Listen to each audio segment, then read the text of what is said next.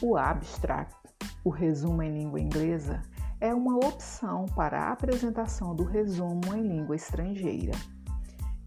Varia em sua forma, assim como o resumo em língua vernácula. Pode ser crítico, se redigido por especialistas com análise crítica de um trabalho.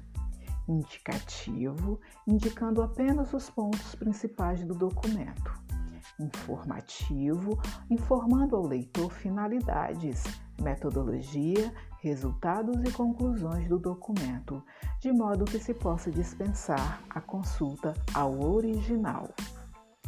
A escolha da forma de apresentação do abstract deverá considerar o objetivo de informar o leitor sobre a pertinência do conteúdo às suas necessidades de informação com o uso do verbo na voz ativa e na terceira pessoa do singular, o abstract é composto de uma sequência de frases concisas e significativas sobre o conteúdo do texto apresentado.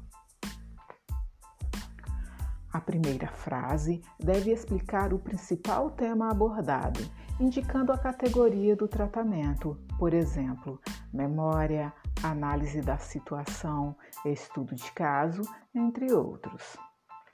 Abaixo do parágrafo único do abstract, as palavras-chave ou keywords devem ser retiradas preferencialmente de um vocabulário controlado, conforme sugestão em tela.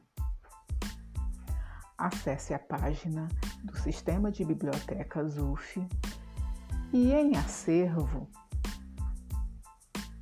opte por opções de consulta marcando índice. Busque por assunto. Acesse detalhes e escolha entre os termos equivalentes o que melhor descreve o assunto do TCC. Ainda tem dúvidas? Consulte a NBR 14724 e 6028, ambas da ABNT, e aguardem e acompanhem pois voltaremos com mais dicas sobre a normalização de trabalhos acadêmicos com base nas normas da BNT. Até mais!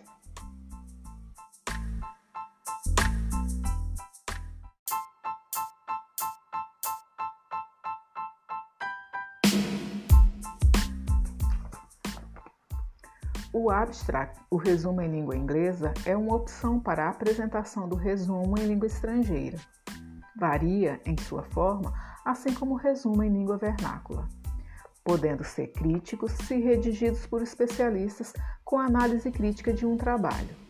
Indicativo, indicando apenas os pontos principais do documento. Informativo, informando ao leitor finalidades, metodologia, resultados e conclusões do documento, de modo que se possa dispensar a consulta ao original. A escolha da forma de apresentação do abstract deverá considerar o objetivo de informar o leitor sobre a pertinência do conteúdo às suas necessidades de informação. Com o uso do verbo na voz ativa e na terceira pessoa do singular, é composto de uma sequência de frases concisas e significativas sobre o conteúdo do texto apresentado. A primeira frase deverá explicar o principal tema abordado, indicando a categoria do tratamento. Por exemplo, memória, análise de situação, estudo de caso. Abaixo do parágrafo único do abstract, as palavras-chave ou keywords devem ser retiradas preferencialmente de um vocabulário controlado, conforme sugestão em tela. Acesse a página do Sistema de Bibliotecas UF Vá à aba Acervo, em opções de consulta, marque índice e busque por assunto. Acesse detalhes do que foi encontrado, escolha entre os termos equivalentes em inglês o que melhor descreve o assunto do TCC. Ainda tem dúvidas? Consulte NBR 14724 e 6028, ambas da ABNT, e fique ligado, porque voltaremos com mais dicas sobre a normalização de trabalhos acadêmicos com base nas normas da ABNT. Até mais!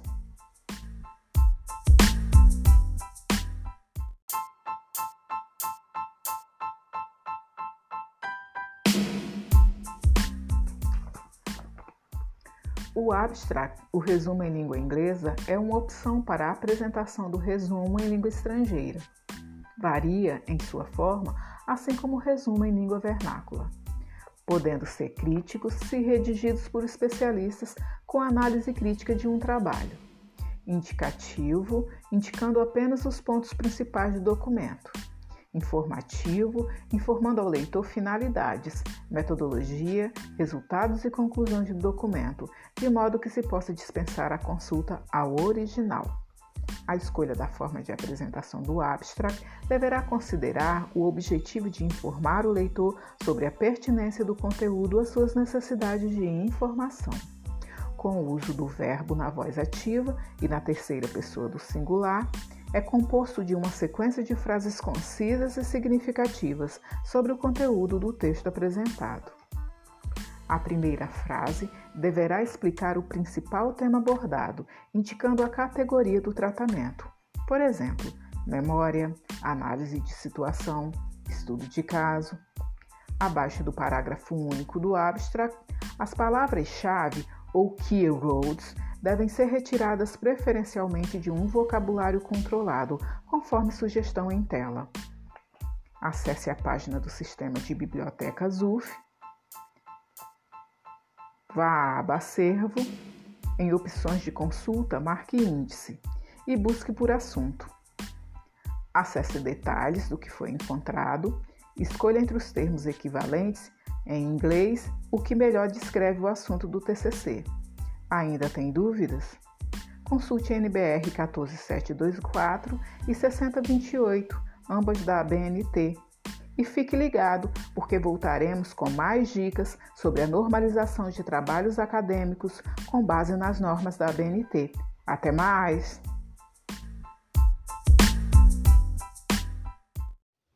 Questão B. Todas as pesquisas se desenvolveram a partir de estímulos dirigidos aos bebês, com o objetivo de analisar em seus comportamentos indícios que revelassem a presença ou não de uma predisposição para a linguagem naquela idade, ou seja, uma suposta origem do conhecimento linguístico. De outro lado, a identificação dos pássaros de um gene que supõe-se ser responsável pela linguagem, assim como a descoberta do FOXP2 em humanos, que também se especula destinar-se à mesma habilidade, ao diferenciar os sons de uma língua natural e outra artificial, confirma-se a hipótese da existência de uma estrutura mental específica que possibilita a distinção de sons para dar sentido ao que se vivencia fornecendo indícios de uma origem inata para a linguagem, um dos postulados da hipótese nativista, que, muito embora seja questionado por outras vertentes teóricas, como a teoria da mente, a qual Tomasello lança mão em defesa de uma capacidade imaginativa no ser humano, em supor ocorrências na mente de outras pessoas, tais suposições apoiam-se nas interações entre objetos e palavras, quando há uma intenção em invocar no outro o que se quer comunicar comunicar, o que significa que sempre existe um ambiente no qual se desenvolvem tais interações, e é nesse ponto que se estabelece uma linha que liga o inatismo fraco à teoria da mente. Ainda em oposição ao inatismo, o conexionismo defende que não há uma especificação prévia para que as sinapses realizadas pelos neurônios se determinem em função de um comportamento esperado à linguagem. Ao contrário, tais, tais estruturas trabalham em resposta aos estímulos do ambiente. Maria Dalva Pereira de Souza, Letras Polo Itaperuna, matrícula 2021 31 20 141. Questão A. A jornada de inserção do ser humano na sociedade inicia-se com o uso dos dispositivos biológicos que compõem uma faculdade nata para o desenvolvimento da linguagem, num processo interativo com o meio social, cujo resultado se materializa na aquisição de uma competência para o uso das línguas naturais, o que possibilita sua inclusão enquanto ser social e herdeiro do patrimônio linguístico de sua comunidade. No documentário Baby First Words, As três pesquisas deixam claro que, muito embora haja evidências que apontam para uma predisposição natural para a linguagem, que se traduz na capacidade de captar sons e estabelecer relações de síntese semântica, léxica e fonológica, a identificação de padrões linguísticos que amparam sua reprodução e atualização só se confirma de maneira interativa. Dessa forma, as dinâmicas sociais configuram o ambiente no qual os bebês põem em ação seu aparato cognitivo destinado à aprendizagem de uma ou mais línguas naturais ao seu espaço.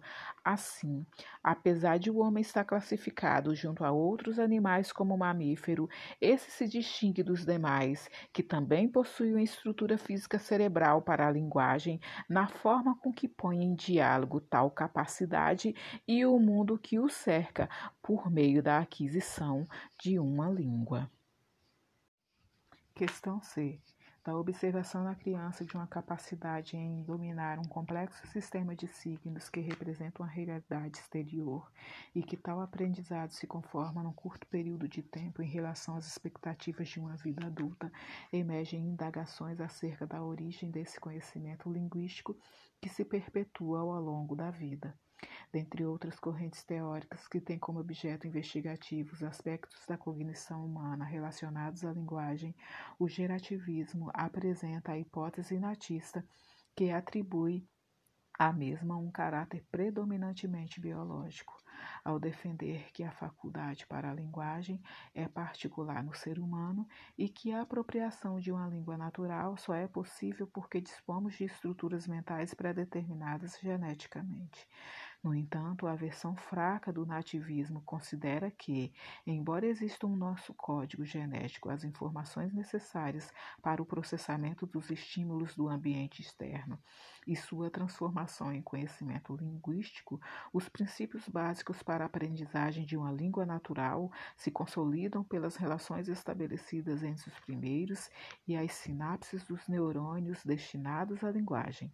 Sendo assim, as descobertas das pesquisas apresentadas no documentário Baby's First Words também buscam resolver o problema apresentado por Platão, qual seja a origem do conhecimento humano.